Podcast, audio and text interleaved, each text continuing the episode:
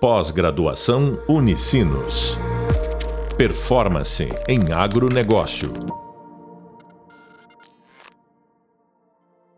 Olá, bem-vindos ao podcast da disciplina de Liderança, Sucessão Familiar, Gestão de Pessoas, Liderança Sustentável e Estratégia para a Sucessão Familiar no Agronegócio. Sou a professora Larissa de Souza Zambiase e no podcast de hoje vamos falar sobre construir um plano de continuidade.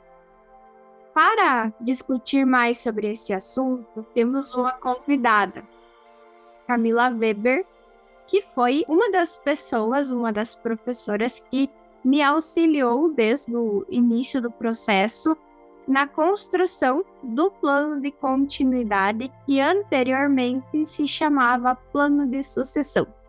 Camila, seja bem-vinda a esse podcast. Conta um pouquinho mais para os nossos alunos sobre você, se apresenta, que estamos loucos para conhecê-la. Ah, então, boa tarde. Obrigada, então, pelo convite, né? Estou muito feliz em poder participar. Agradeço especial a minha colega de trabalho, minha amiga, né, a prof. Larissa.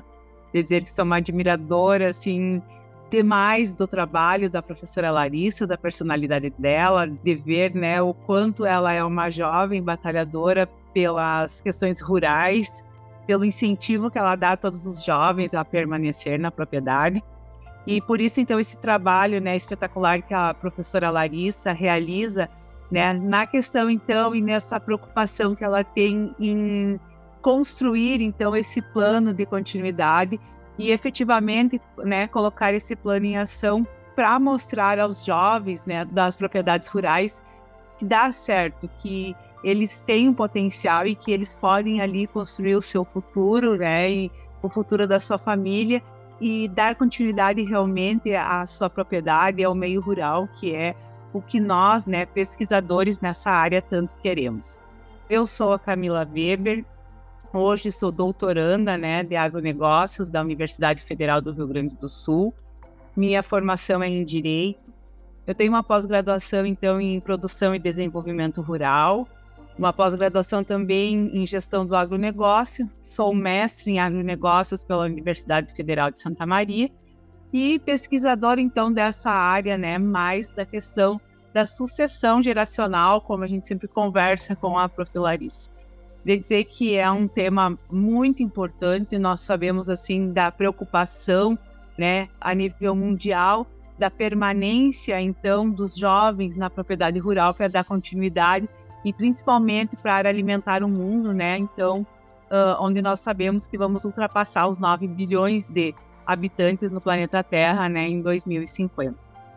É um prazer estar aqui, prof. Então, estou à disposição é uma enorme responsabilidade, né, Camila? Nós, enquanto produtores rurais, enquanto produtores de alimento, suprir essa necessidade de alimentos e aí a gente se dá por conta a importância que tem o nosso empreendimento rural nesse contexto, a importância que tem os nossos empreendimentos terem continuidade, né? Perpetuar por mais de duas, três gerações, porque não e aí a gente conseguir trazer de fato a valorização pelo empreendimento da família e deixar um legado para as próximas gerações também.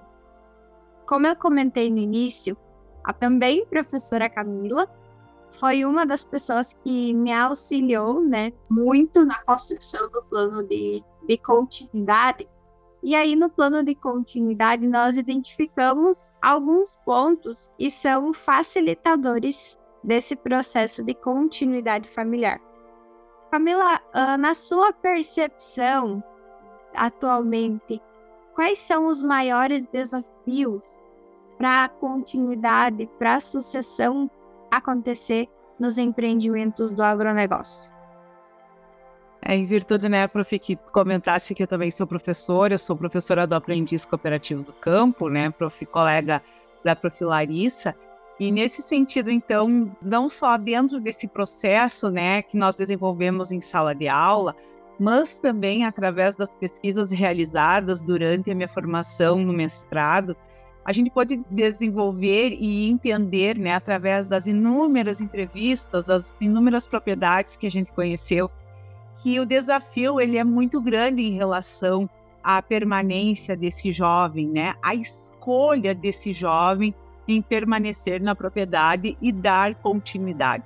Né? Nós podemos ver que esse trabalho ele é um trabalho lento, né? que ele necessita muitas vezes de um empurrão, né? principalmente dos pais, mas também eles acontecem de maneiras com fatores externos, né? Pode ser através das cooperativas onde essas propriedades estão inseridas, que é no caso em que nós trabalhamos, as cooperativas agropecuárias, e nesse sentido elas têm um papel relevante em proporcionar esses jovens, né, não só o aprendiz cooperativo do campo, mas conhecimentos através de encontros técnicos, de formações técnicas, de o envolvimento especial da família. E o grande desafio, na minha opinião, e resultado da minha pesquisa é muito voltado à questão do jovem gostar, né, de estar ali na propriedade. E esse gostar ele ficou evidenciado e muito claro que ele vem do quê? Da participação desse jovem desde criança, né, inserido então nessas atividades.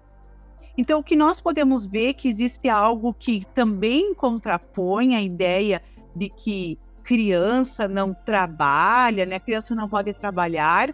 E isso é um ponto muito importante e relevante para nós, quanto pesquisadores, para nós professores, mas é notório e, e visível que aqueles jovens que falaram que eles querem permanecer na propriedade, eles acompanharam os seus pais desde pequenos, né, na produção, não trabalhando, mas estando ali com eles o tempo todo, participando das pequenas atividades, vendo, né, até mesmo o como o pai e a mãe planejavam aquilo ali, ou até mesmo criticamente vendo que uma falta de um planejamento mais efetivo fazia com que a propriedade às vezes não dava tão certo.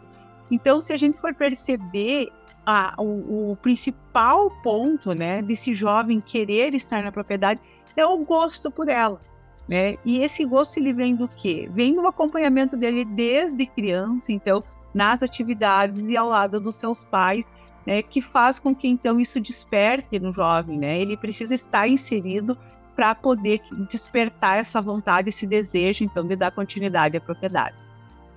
Maravilha. Então é como se fosse um pré-requisito, né, para que esse jovem ele crie esse interesse, crie esse pertencimento, essa vontade de permanecer, que ele também esteja inserido desde muito cedo nas atividades agrícolas da propriedade, para que ele possa de fato criar esses laços com o empreendimento e também aprender com as experiências, né, Camila, das pessoas que já estão há muitos e muitos anos uh, tocando a propriedade. Então a gente pode dizer que a sucessão familiar, a continuidade, ela é um processo construído desde a infância. A gente inicia lá quando o jovem ele tem seus 15, seus 20 anos. Não, é um processo de construção contínua, mas que inicia lá na infância. Camila, uma coisa que a gente aborda bastante é que não existe um modelo de sucessão familiar, né? Não existe nenhuma fórmula mágica, nada que solucione o problema, né, da falta de sucessão familiar, da falta de continuidade. E a gente sabe que a porcentagem de empresas familiares que perpetua através das gerações é muito baixa. Como que você acha que esse plano de continuidade que foi criado em conjunto, em construção, pode contribuir para que esses jovens tenham esse interesse, criem esse interesse em permanecer no empreendimento? É, eu acredito e a gente percebe, né, através das falas dos jovens e da realidade em que eles estão inseridos, que esse plano ele contribui principalmente para o jovem primeiramente para ele ter um entendimento de que a sua propriedade ela não é uma simples propriedade, mas sim uma empresa rural e que ela necessita de todo um planejamento estratégico, né? E os jovens eles identificam e eles salientam da importância de sentar com os pais e falar sobre a propriedade, sobre aquilo que eles enxergam e que muitas vezes os pais acabam ignorando, né, sobre fatores que venham a contribuir para o aumento de produtividade. Eles querem trazer o seu conhecimento, né, para dentro da propriedade e o plano ele vem muito a contribuir para esse momento em que o jovem ele vai ser ouvido, né? E é isso que ele quer. O momento que o jovem que não existe a contemplação desse plano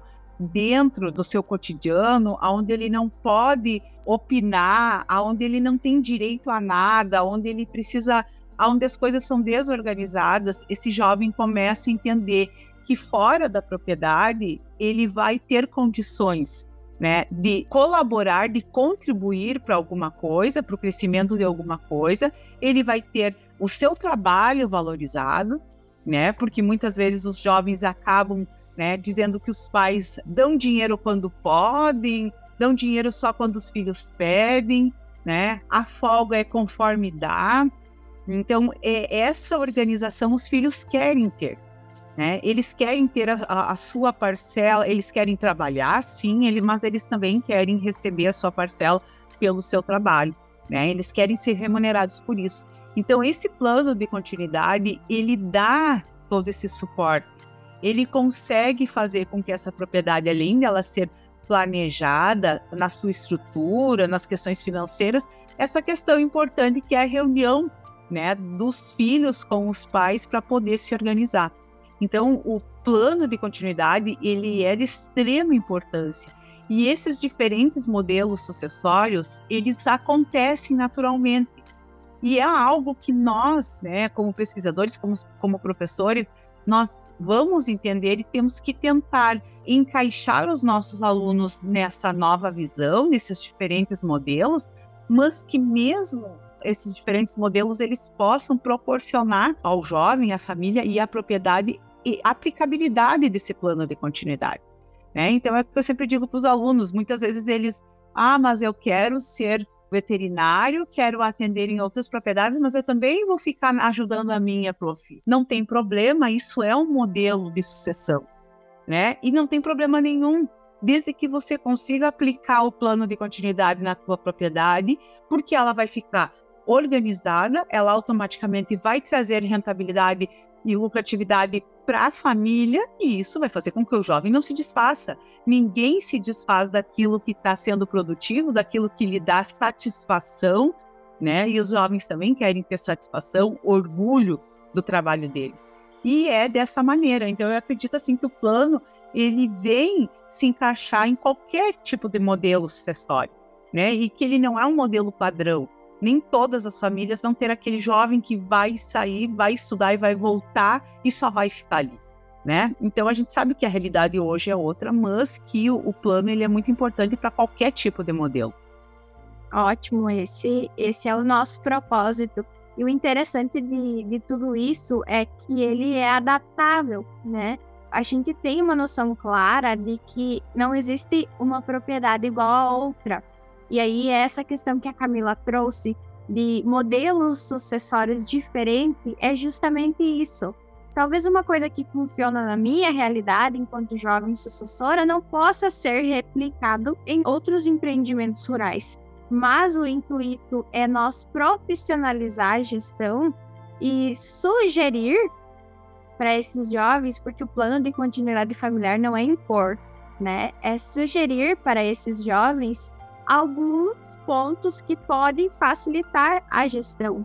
E aí a Camila já trouxe a questão da remuneração salarial, a presença de reuniões familiares, justamente para a gente reforçar essa necessidade que existe de, das nossas propriedades, dos nossos empreendimentos rurais serem cada vez mais profissionais e, de fato, pensar e atuar como empresa que realmente são. Senão a gente não vai conseguir suprir aquela demanda de alimentos, né, Camila? Camila, você vê alguma diferença já, só para contextualizar os nossos alunos? Esse plano ele já vem sendo aplicado, né? Dá para dizer há mais de ano, com outras experiências que a gente tem atuado junto ao aprendiz, por exemplo. Você nota, Camila, a diferença antes do plano e após o plano nos alunos, de conhecer melhor o empreendimento, de demonstrar mais é, mudanças assim que você pode observar antes e depois de aplicar o plano de continuidade familiar?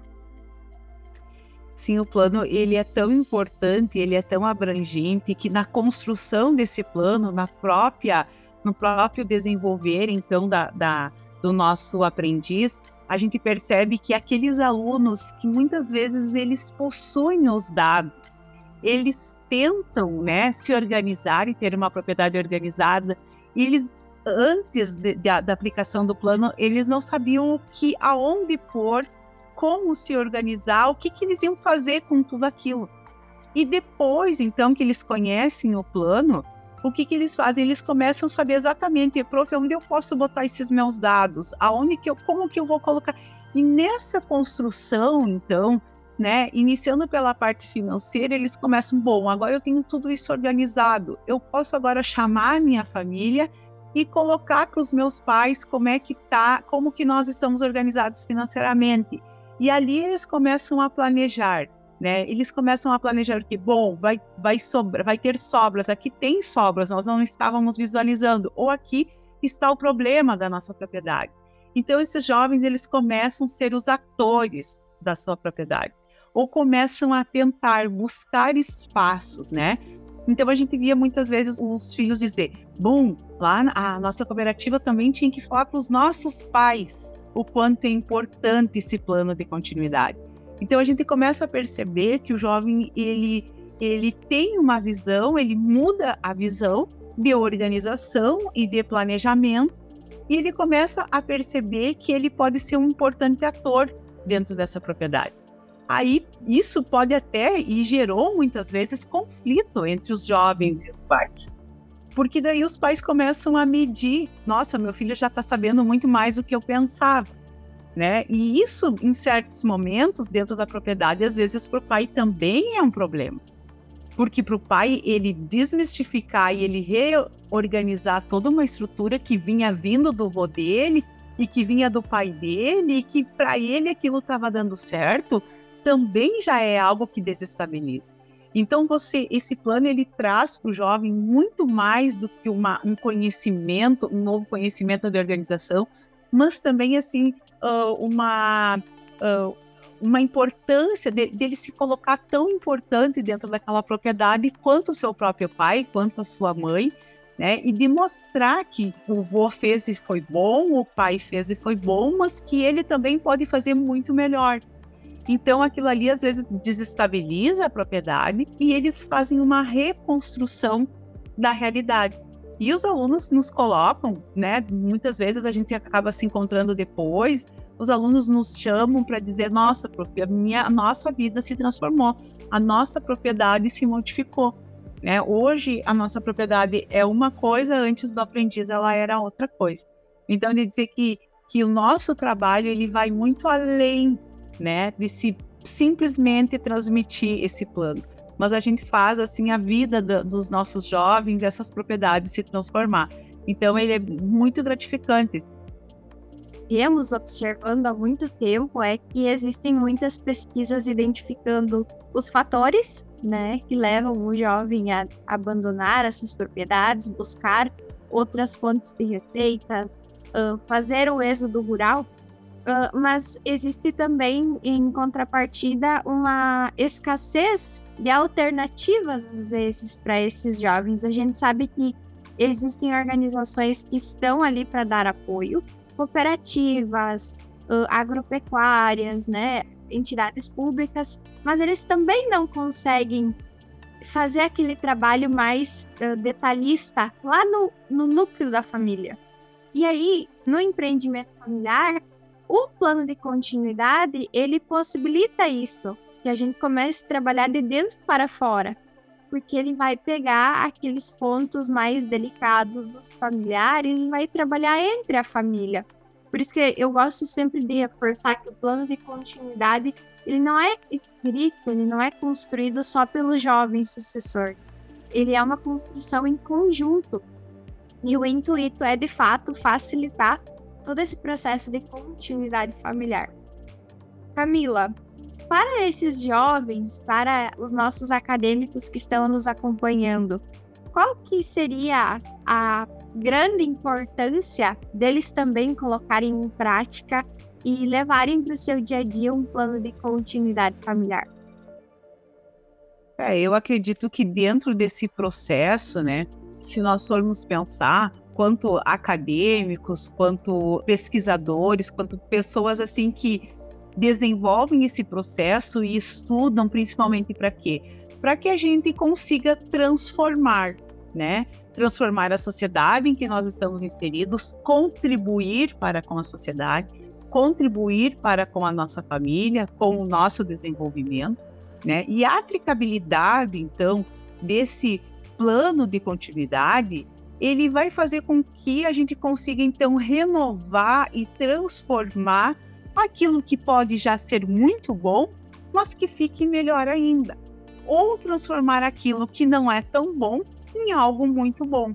Então nós precisamos acreditar, né, primeiramente no nosso potencial, no potencial da nossa família e entender que nós temos um papel muito maior no mundo em que a gente vive, que não é apenas o nosso sucesso pessoal, mas sim o que envolve muito mais as relações, principalmente, as relações afetivas entre as pessoas, e isso é algo assim que hoje é muito importante. Nós precisamos pensar nessa saúde mental da nossa família, das pessoas que estão ao nosso redor, e esse plano ele também ajuda a favorecer isso.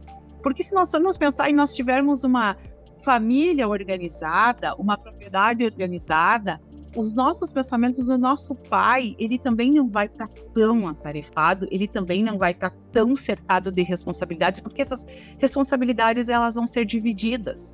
E no momento que elas são divididas, as alegrias são divididas, as tristezas são divididas, né? E o sucesso de tudo isso é dividido. Então hoje eu, eu, penso que a preocupação, a nossa preocupação assim maior é com que contribuir para o sucesso e para a construção de uma nova sociedade, da, uma construção de uma família cada vez melhor, de nós pessoas cada vez melhores. Então é nesse sentido que eu penso, Lari, esse plano ele é tão importante que ele vem contribuir também com a saúde mental que hoje é uma das maiores preocupações da nossa sociedade que as pessoas não conseguem desenvolver-se, não conseguem ter sucesso na sua vida, seja ela sozinha, seja ela em família, seja ela no trabalho, por quê? Porque as pessoas estão cansadas, as pessoas estão sobrecarregadas.